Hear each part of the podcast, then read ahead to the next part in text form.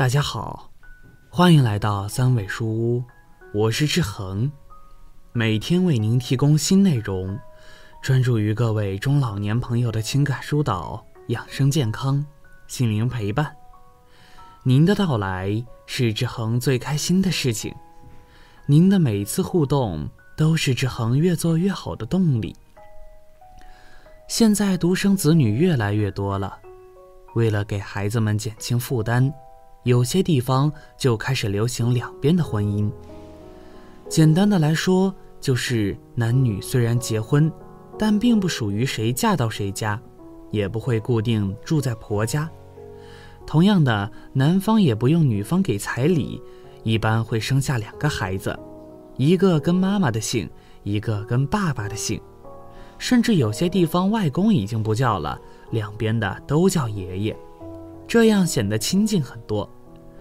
这种新的婚姻习俗，既可减轻男方彩礼的问题，也让家里只有一个女儿的家庭觉得公平。网上大家对这种新型婚姻也拍手叫好。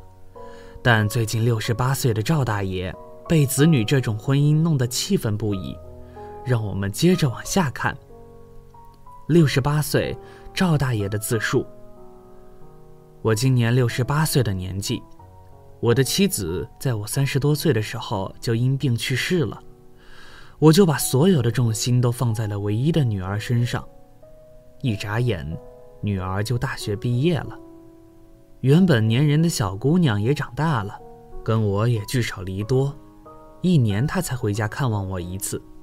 身边总有一些同龄人想给我介绍老伴儿，他们说。女儿以后都是要嫁人的，倒不如找个老伴儿，以后陪我度过晚年。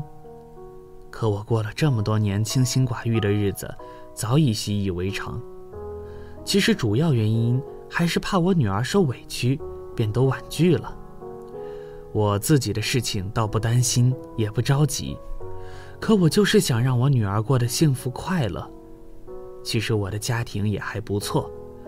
我年轻的时候是个小包工头，又在房价不高的时候买了三套房子，就算是不工作，靠着这三套房子收租都足够生活。我女儿说到底还是太年轻，最后她找了个普通男人。我的本意是让姑娘回老家找一个上门女婿，有私心的我总是希望女儿在我身边。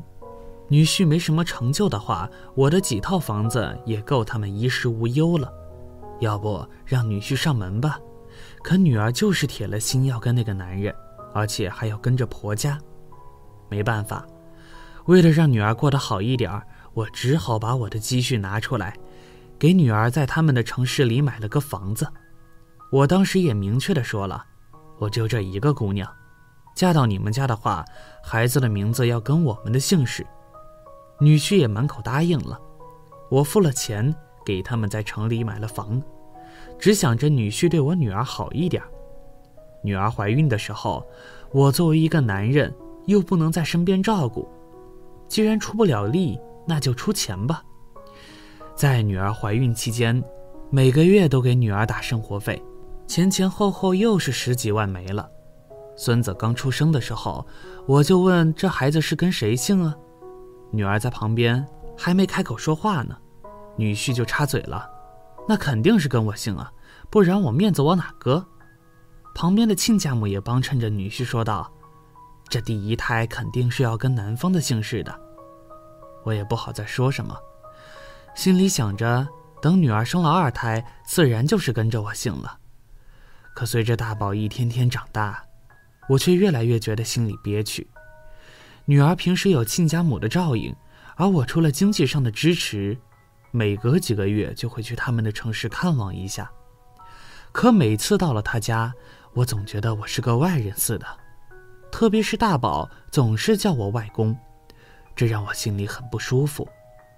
那天我又去了女儿家，一进门大宝就叫我外公，我走过去跟大宝温和地说：“你应该叫我爷爷。”你再叫我外公的话，我可就太伤心了。趴在地上玩玩具车的外孙却说：“可是我爸说了，我有爷爷，你是外公，我奶奶也是这样跟我说的。”那一瞬间，我就觉得有点接受不了了。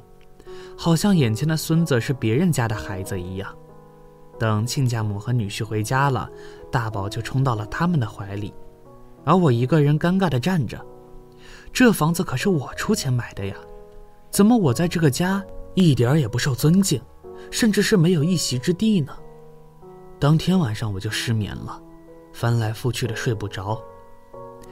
第二天一大早，饭都没吃我就走了，可仔细想想，内心反而更抑郁了。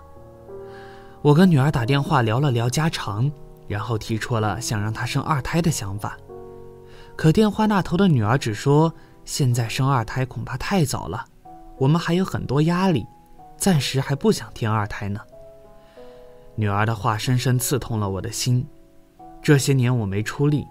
却在经济上帮助了他们很多，却连个跟我姓氏的孩子都没有。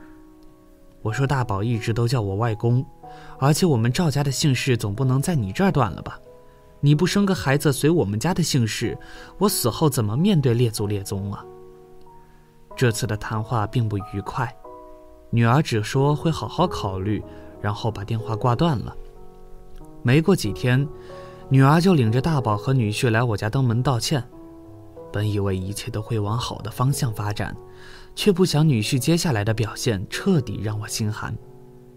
没过几天，我在家午睡，听见门外有个小孩喊门：“爷爷，你开门，孙子来看望您了。”听到这熟悉的声音，我就算再气也全部抛之脑后了。开了门，抱着孙子就是一顿亲昵，看着孙子可爱的脸庞，甚至后悔自己对孙子有隔阂。进了门，随便聊了几句，女儿就跟我说：“爸，我们仔细的想了想您的想法，我们还是觉得生二胎压力太大了。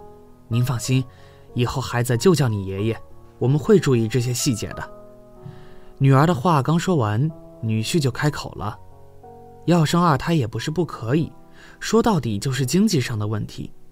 如果爸你愿意给我们两套房，让我们收租子的话，我们生二胎也不会有压力了。”我抱着孙子逗乐，随口说了句：“我现在的房租钱不是也给你们了吗？每个月刚收到了房租就把钱给你们打过去了。那可不一样啊！现在这些房子都写的是您的名字，要不您可以把这两套房子作为生二胎的奖励。我们有了动力，自然就会尽快给您添孙子的。”女婿的这番话不言而喻，就是冲着我的财产来的。再好的脾气我也不能忍受了。站起来就吼道：“你也太过分了！当初全款给你们买了房子，写的就是你们俩的名字，如今还惦记我老家的房产。我现在还没死呢，就算我死了，这些房产也都是我女儿的。你少打主意！”这时候，孙子却开了口说道：“我爸说你就一个女儿，以后等你死了，你的就是我们家的呀。”女婿也被我骂得上头，直接回怼我：“就是。”你都这个年纪了，占着三套房产不松口，我还就明确告诉你，以后就算生了二宝，名字也不跟你们家的姓。我听了这话，伤心欲绝，直接把他们赶了出去。女儿在门口劝说，我一句也听不进去。最后没办法，他们就回去了。当天晚上，我就收到了女儿发来的短信，大概意思就是，她现在过得很好。但因为我一直纠结姓氏的问题，让他们家现在关系变得很僵硬，还让我改一改这个老顽固的思想，跟谁姓都是有血缘关系的。可我心里就是过不了那一关，在我的认知里，我付出的比亲家多，那么孩子跟我们家的姓是正常的。而且当初买房的时候，女婿答应的好好的，如今又要惦记我的房产，孙子也说出了那样的话。这肯定是女婿平时教的，这让我心里怎么过得去呢？我甚至看到了自己晚年无依无靠的局面，真是难过。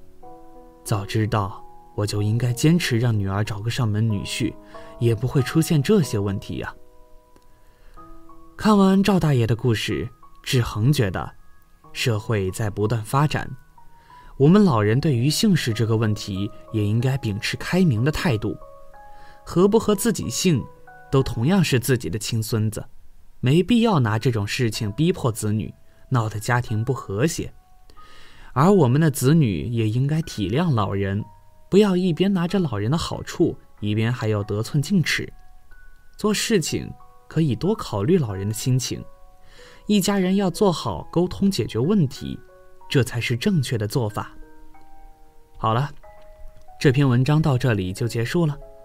建议大家一定要发给身边所有的中老年朋友们看看，也不要忘了右下角点击订阅，和志恒相约，每天不见不散。